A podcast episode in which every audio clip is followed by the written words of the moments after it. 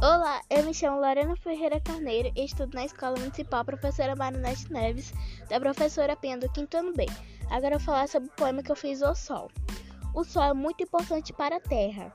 Ele nos aquece e nos deixa bem quentinho. Às vezes até demais, mas não nos deixa nos friozinho. O pôr do sol é legal, com raios solares e natural. Forte ou fraco é especial. Ao raiar do dia, o sol aparece à noite, o sol se esconde e assim ele desaparece e escurece. Com o sol, posso tomar banho de sol. Com o claro da lua, posso brincar e não me cansar. Tchau!